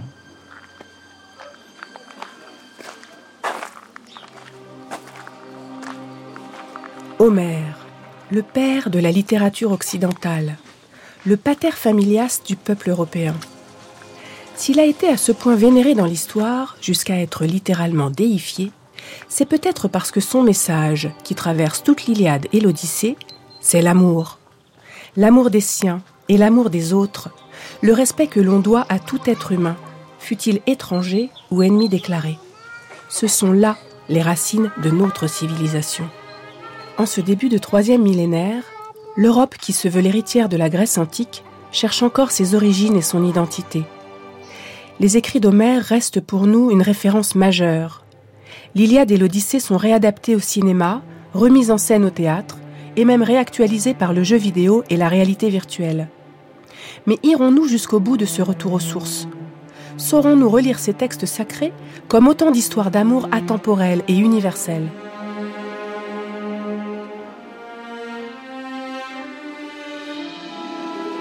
Celui qui sait rallier les nuages répondit à Athéna. Mon enfant, comment pourrais-je perdre le souvenir d'Ulysse, le plus intelligent et le plus généreux des hommes? Mais Poséidon lui en veut encore pour ce cyclope dont il a crevé un œil, et c'est pourquoi l'ébranleur du sol sans tuer Ulysse le retient loin du domaine de ses pères. Mais voyons, réfléchissons comment le ramener. Poséidon finira par s'apaiser, car il ne pourra pas combattre à lui seul contre tous les immortels. Hermès, puisque c'est toi qui portes toujours nos messages, transmets notre irrévocable décret. Le patient Ulysse rentrera, car son destin est de revoir les siens, de revenir en sa haute demeure et sur le sol de son pays.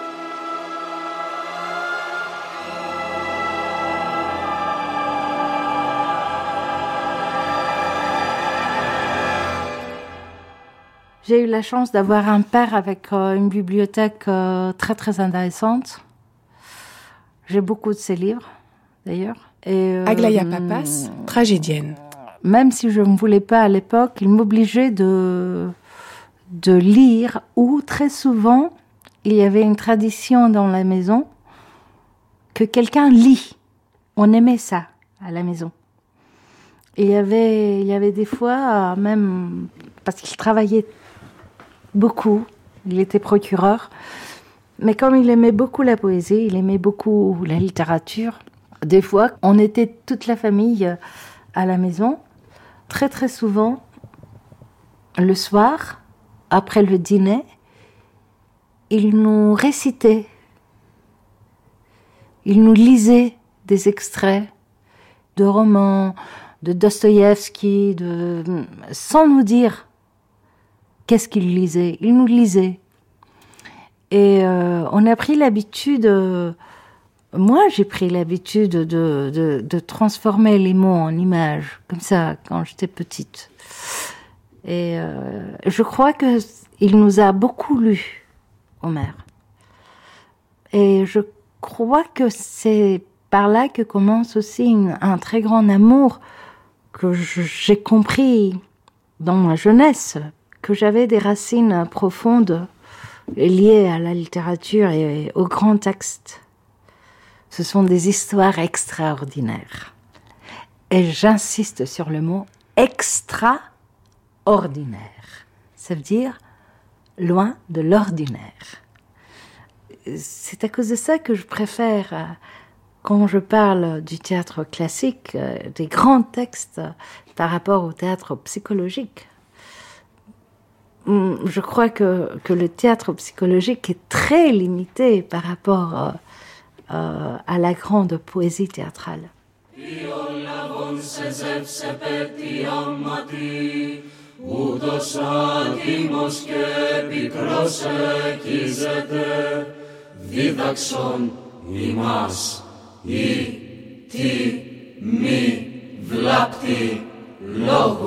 Αλγινάμεν μη και λέγινες την τάδε, Άλγος δε σιγάν πανταχύ δε δύσποτμα. Επιτάχει στήρξαν το δαίμονες χόλου, στάσεις στεναλίλης συνοροθήνετο, ημέν θέλοντες εκβαλήν έδρας χρόνων, ο ζεύς ανάσι δήθεν, οι δε τούμπαλιν σπέβδοντες ο ζεύς μη ποτάρξιαν θεών, εντάφθα εγώ ταλός τα βουλεύων πυθύν τιτάνας, ουρανούτε και χθονός τέκνα, ούκ ιδνήθην. Vous, Aglaya Papas, de quel personnage d'Homère vous sentez-vous le plus proche? Celui qui vous touche le plus peut-être? Celui qui me touche énormément, c'est Priam à Iliade, le moment où il va chercher le corps de son fils. Puis après, il y a, il y a des moments avec euh, Ulysse, avec Odyssée. Moi, il me, semble que vous avez quelque chose d'Ulysse, mais vous allez me dire si je me trompe. Euh, mais qui n'aime pas Ulysse? Qui n'aime pas? Mais qui n'est pas Ulysse, c'est ça la question que ouais, je vous pose. et qui n'aime pas Ulysse? Euh, S'il y a quelque chose de commun avec lui, c'est que je sens que le monde n'est pas grand. Je sens que le monde euh, est là pour, euh, pour l'explorer. Et la vie n'est qu'une aventure. Et il faut profiter de cette aventure. Ce qui me touche beaucoup chez Homer, c'est ça. C'est qu'il aime l'aventure de l'existence humaine. Il arrive même à faire descendre Ulysse dans le monde des morts pour chercher quelque chose. Et c'est un moment aussi incroyable. Aucun poète n'a osé faire ça avant ou même après Homère. Les dieux seulement ont la possibilité de faire ça, de changer de monde, de niveau de vie comme ça. Pas, pas un être humain. Et là, on voit très bien que la dimension de, de Ulysse est hors du commun. Et on voit aussi cette aventure que chaque fois il arrivait à son pays et chaque fois il y avait quelque chose qui l'empêchait et l'emmenait très très loin. C'est comme si tu arrives à la source et tu n'arrives jamais. Et finalement tu arrives très fatigué. Après des années et des années, il est parti 20 ans, 10 ans pendant la guerre et 10 ans dans la mer, essayant d'arriver à son pays. 10 ans. Vous vous rendez compte du temps? Dix ans essayant, et il y avait une femme qui l'attendait pendant 20 ans. Il y avait un garçon qui grandissait sans son père et qui l'attendait comme, comme un miracle. Tout d'un coup, là où personne ne l'attend, tous sont convaincus qu'il est mort, tous ses compagnons étaient morts, étaient perdus dans la mer, alors il était tout seul. Il n'y avait aucune possibilité d'avoir de ses nouvelles.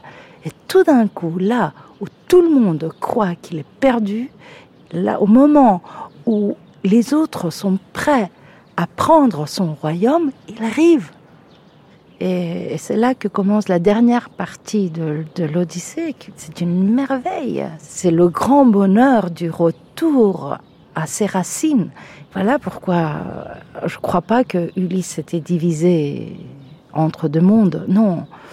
Déraciné, je disais déraciné. Déraciné, oui. Mais non, non, non. Je crois que chacun de nous, même s'il fait une très grande aventure dans sa vie, même s'il euh, s'il part de son pays, même s'il dénie son pays, il y a un moment vers la fin de sa vie où il veut re retourner. Il veut reprendre ses racines. Il faut retourner là où on a, on a laissé les portes ouvertes. Il faut autrement, il y a des courants. Et les courants sont très dangereux.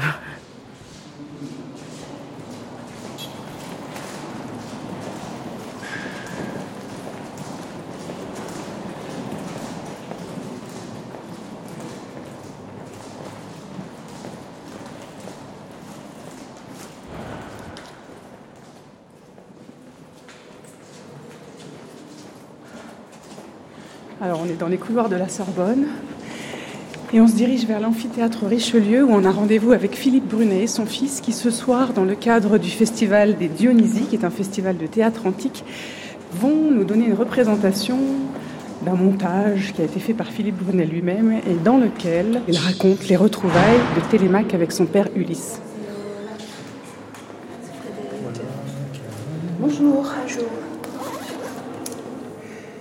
Je peux vous prendre un programme Merci.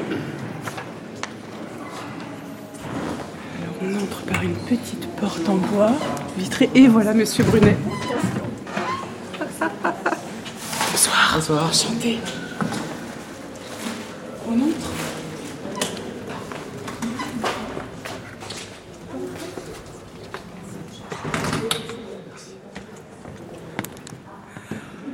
Et ce soir, qu'est-ce qu'on va entendre alors? Ce soir c'est tr très particulier, c'est un récital euh, sur l'Odyssée. Et l'Odyssée, il y a deux fils narratifs, il y a l'histoire d'Ulysse, puis l'histoire du fils d'Ulysse, Télémaque. Ils ils vont se retrouver après 20 ans d'absence du père Et donc c'est un peu leur séparation qui est esquissée dans les voyages que Télémaque va tenter. Et c'est Athéna qui donne la force de s'arracher à sa mélancolie. Et il va partir sur la route. La recherche, non pas de son père, il ne va pas le trouver vraiment, mais il va trouver, il va rencontrer les héros qui ont côtoyé son père. Et c'est vrai qu'on oublie souvent que l'Odyssée, c'est évidemment le voyage d'Ulysse vers Ithaque, mais c'est aussi le voyage de Télémaque vers son père. Voilà. Que vous allez lire ce soir avec votre propre fils. Oui, voilà, c'est ça. C'est gentil. Mon, mon, fils a à peine plus de 20 ans et voilà. Et donc c'est l'occasion. Et puis on a augmenté les, la distance qui sépare euh, le monde d'Ulysse du monde de Télémaque. Donc, le monde de Télémaque, c'est le monde contemporain. Donc il y a un piano il joue des pièces contemporaines ou même du Messiaen, enfin, ou, des pièces plus, plus, plus récentes. Et puis moi, je suis sur un instrument très primitif euh, que j'ai rapporté d'Éthiopie, sur une lyre, puisque là-bas, j'ai trouvé des gens qui jouent encore de cet instrument que toute la tradition occidentale a perdu. Et puis peut-être que, après, ce seule chose qui compte, c'est le rapport au public. Et le partage, c'est le fait qu'on sait que ça commence toujours d'une certaine manière, ça se prolonge de la même manière, et ça finit avec les mots que tout le monde connaît, bien sûr. C'est-à-dire que tout le monde, en même temps, participe, euh, au sens où achève intérieurement, euh, écoute, et en même temps, voilà, tout le monde est en fait auteur du poème qui s'énonce. C'est pour ça qu'il faut toujours le faire pour les autres, avec les autres. On va vous laisser vous préparer peut-être, parce que ça va bientôt commencer. On vous retrouve après la représentation. Merci. Merci à vous.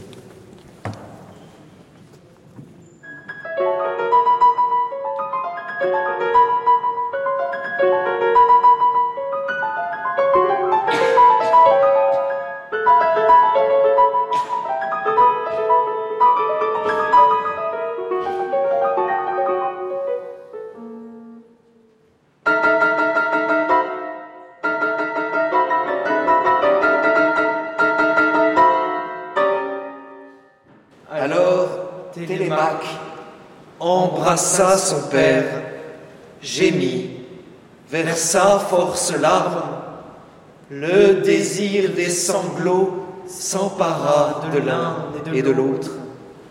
Il pleurait bruyamment, plus fort que ne crient les rapaces, orfraie, vautours à la cèdre crochue, dont la progéniture, avant de pouvoir voler, est capturé par les hommes.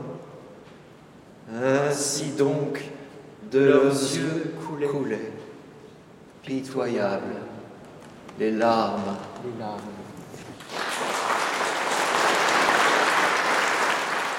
Gaspard Brunet, comment ce texte vous parle à vous en particulier?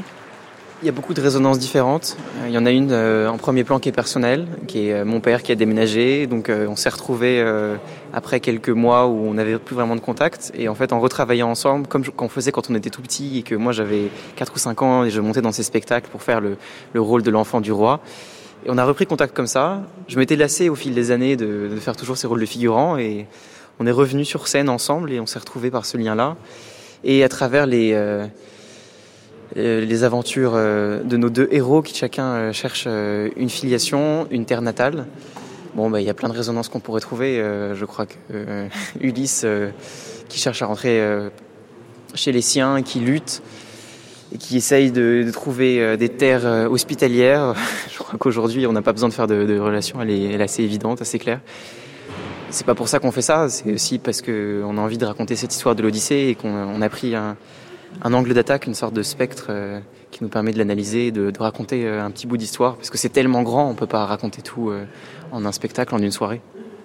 Mais vous sentez que c'est votre histoire aussi Je m'en rends pas vraiment compte en le vivant comme ça, mais bon, c'est les aventures de la vie, il y a des divorces, des déménagements, et parfois on, les gens se perdent et se retrouvent. Et, bah, nous, notre traitement, notre façon de, de retrouver un lien, c'était de c'était par Homer, de façon très, très étrange.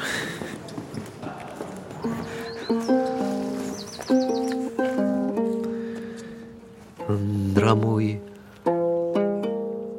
Andra mój, nepemosa, polutro ponos malapolla, plankte peitroies hieron fatto lietro trone perse.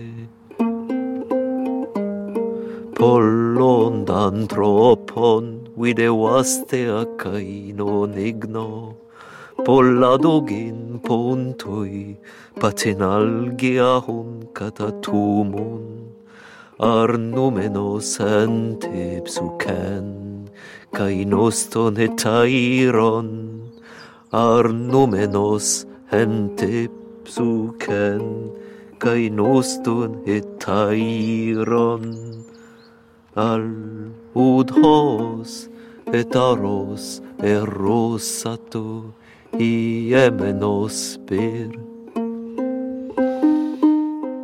Quand on vous écoute, Philippe Brunet, on a l'impression d'entendre, vous allez me dire si c'est volontaire ou pas, si c'est conscient ou pas, mais on a l'impression d'entendre un acteur du théâtre no. Alors, je ne sais pas si physiologiquement, par ma mère, euh, la manière dont ma voix se timbre euh, correspond à quelque chose d'un peu japonais, je ne sais pas. Et il y a une manière de timbrer euh, quand on chante un petit peu, mais bon là, ça reste un peu, doux, pas trop exagéré. Et le, le no, il se travaille à, pleine puissance, hein, avec la, la voix extrêmement tendue. euh. En tout cas, le no est un théâtre qui, qui fait chanter les, les voyelles, les longues. Il y a des longues et des brèves. Et... Mais je sais pas, j'essaye de chanter du grec, mais c'est vrai qu'après, chacun révèle des choses, peut-être, euh, sous ce masque qu'est la langue grecque. Alors, euh, peut-être que moi, je révèle un peu, un peu de no à travers le grec ancien d'Homère.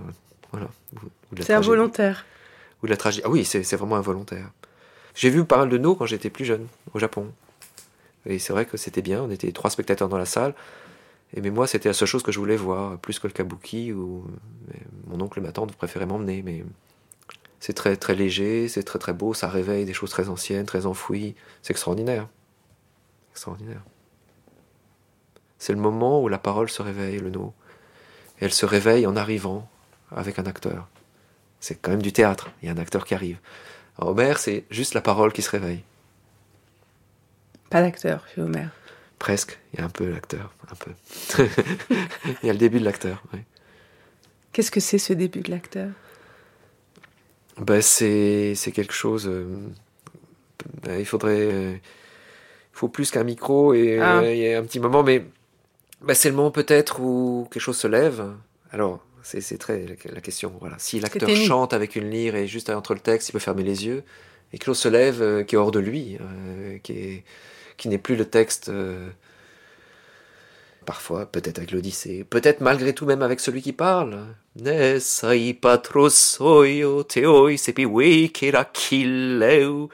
Si Priam invoque Achille, si c'est bien le discours, on rentre dans la mime et 6, disait Aristote. On n'est plus seulement dans la diègue et 6. Diègue et 6, c'est le récit d'Homère. Mais lorsqu'il y a le discours, il y a la parole, la parole, elle fait naître quelque chose de ce qu'on appellera plus tard le dialogue. personnage.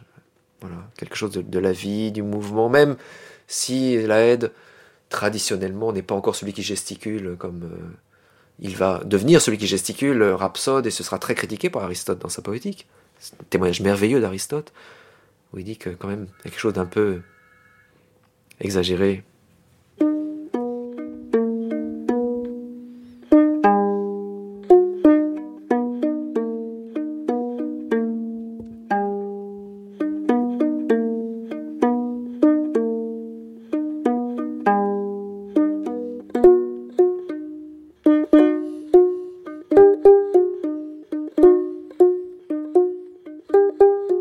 Dans Homère, c'est une obsession pour mon père d'essayer de, réconcilier euh, l'Orient et l'Occident. Et que la, Grèce est justement euh, le lieu de toutes les rencontres. C'est là, enfin, on est, on est japonais dans la famille, euh, moi je suis un quart japonais seulement, mais on est très influencé par le théâtre no, et pour mon père c'est vraiment quelque chose de très important. On a un ancêtre qui a traversé toute la Sibérie à cheval, et qui a un journal euh, très détaillé. Pour mon père, c'est quelque chose de très important, qui traduit, qui ressasse, et de même l'Orient, l'Afghanistan, toutes ces régions. C'est dans ces mises en scène, et pas seulement ici dans Télémac, un environnement qui, euh, qui l'habite assez, euh, assez fortement. Alors on a les décors blancs japonisants d'Igor Shelkovsky, qui est un sculpteur russe. On a les costumes afghans et oui, donc c'est un, un, univers dans lequel il baigne et c'est son univers visuel en fait. Donc, moi, j'essaye de m'y insérer. Voilà, le Colmao, c'est le, transition euh, plus moderne, on va dire. Mais euh, c'est aussi, euh, j'essaie aussi de rentrer dans son monde. Quand on dit Homer, on peut pas non plus euh, tout déconstruire. On essaye aussi de, s'imprégner de ce que ça peut être, surtout dans ce décor de, l'amphithéâtre Richelieu avec les, avec les peintures classique. Donc pour vous, quand on dit que Homère est un des pères de la culture occidentale, est-ce que vous trouvez que c'est juste?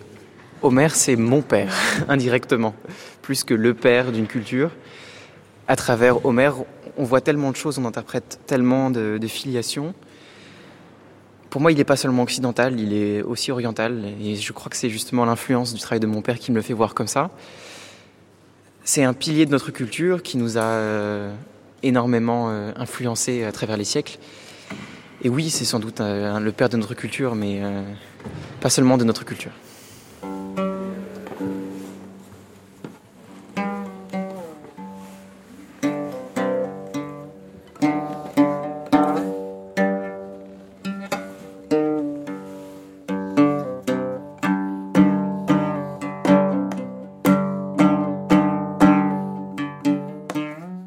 Il est abstrait. Alors, euh, c'est ça la question. Est-ce qu'on met sur scène, on se met sur scène en tant qu'aide, ou est-ce qu'on tente de faire exister une, euh, des personnages? Par exemple, euh, souvent l'Odyssée, on l'a mise en scène davantage, euh, parfois de manière comique d'ailleurs. Et voilà. Et comment fait-on voilà. Est-ce qu'on choisit de mettre en scène, disons, des histoires, ou est-ce qu'on choisit de, de dire? Et pour dire, dans ce cas-là, qu'est-ce qui va nous porter? Euh, on peut être en jean euh, et en costume moderne, bien sûr, euh, rien n'empêche. On. Et en même temps, je ne sais pas quel est l'élément de décor principal. C'est vrai d'avoir, c'est bien d'avoir des ponts. C'est vrai que parfois un gilet afghan m'aide à sentir une espèce de pont, une continuité, enfin une ouverture de, la Grèce vers ailleurs ou un retour. Mais vous avez le sentiment simplement d'apporter à Homer un peu de ce que vous êtes, de votre intimité, donc de vos origines aussi. Ou est-ce que c'est aussi par fidélité, entre guillemets, à Homer et à cette, cette place intermédiaire qu'il avait entre l'Europe et l'Asie? On sait qu'il était originaire d'une zone un peu floue entre l'Europe et l'Asie quand même. Oui, oui, enfin, oui, tout le rêve de l'Iliade, c'est d'aller vers l'Asie. Et puis tout, tout, le rêve de l'Odyssée, c'est d'explorer l'Occident. Donc, euh, et puis en même temps, il y a le Nord et le Sud, parce qu'on a aussi, il connaît aussi bien les peuplades traces chéries de Zeus, vers lesquelles Zeus jette un œil parfois euh, très amical, toujours. Aussi bien que, l'Éthiopie, où va Poséidon, parce que c'est là qu'il reçoit un culte euh, très, très respectueux, très et dont Ulysse peut parfois profiter pour s'échapper. Mais c'est ça, c'est important. Euh, mais on a l'impression, en tout cas, qu'il n'y a pas d'opposition, il n'y a pas de frontières, il n'y a pas de barrières. Et on sait que les, masques des, compagnies théâtrales dionysiaques ont été utilisés, se sont exportés euh, aux confins de, l'empire d'Alexandre le Grand, en fait, jusqu'en Inde. Et puis que c'est. Ensuite, ce sont des compagnies qui sont ensuite allées au Japon euh, au 7e siècle, 8e siècle, invitées par l'empereur nippon et donc et que ces trésors euh, de, masques et puis cet art aussi du coup c'est implanté là-bas. Et il semble que la même chose soit faite soit faite aussi à Bali. Donc il y a véritablement un art qui a, migré et peut-être que et puis Dionysos lui-même euh, né à Thèbes bien sûr comme on sait mais une première fois en tout cas et puis a fait le voyage de l'Inde et c'est aussi que Pythagore d'autres ont fait des, voyages comme ça vers l'Orient et donc cette Grèce, elle est entièrement, elle s'est nourrie beaucoup de. Alors, dans quelle mesure sa musique a-t-elle été influencée? Dans quelle mesure les masques ne viendraient-ils pas, comme le vin euh, des montagnes de Perse, voilà, et ou d'Afghanistan actuel, ça c'est.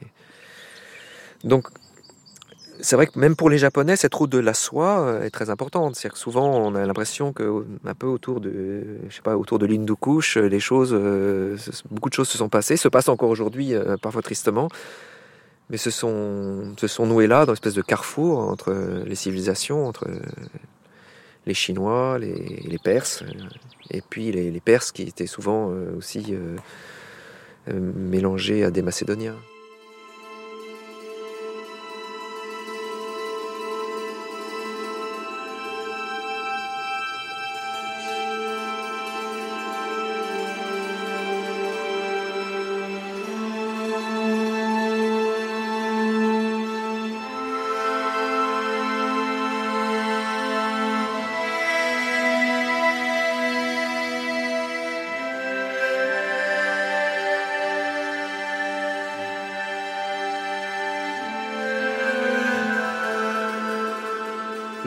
que Homère, il n'est pas grec. Comme Bach, comme Shakespeare, il est pour tout le monde. Universel. Universel. Et il, il donne, μα είναι, ένας, είναι ένα φαινόμενο που δίνει νόημα στη ζωή μας και φως. C'est un, c'est un phénomène qui donne à la vie à la fois du sens et de la lumière. C'est pas non plus une racine au sens euh, notre nos racines c'est Homère, c'est la culture classique et qu'il faut retourner à nos racines. C'est pas du tout ça du tout. Au contraire, Homère c'est ce que nous avons à apprendre pour avancer. En fait, c'est quelque chose. euh, donc euh, Homère est devant nous. C'est ça qu'il faut expliquer. Euh, si on le rejette, ben, on peut retomber dans une espèce de, de dépression profonde et ignorante. Les causes obscurantistes, on peut toujours faire ça. Oui. Homère nous en libère.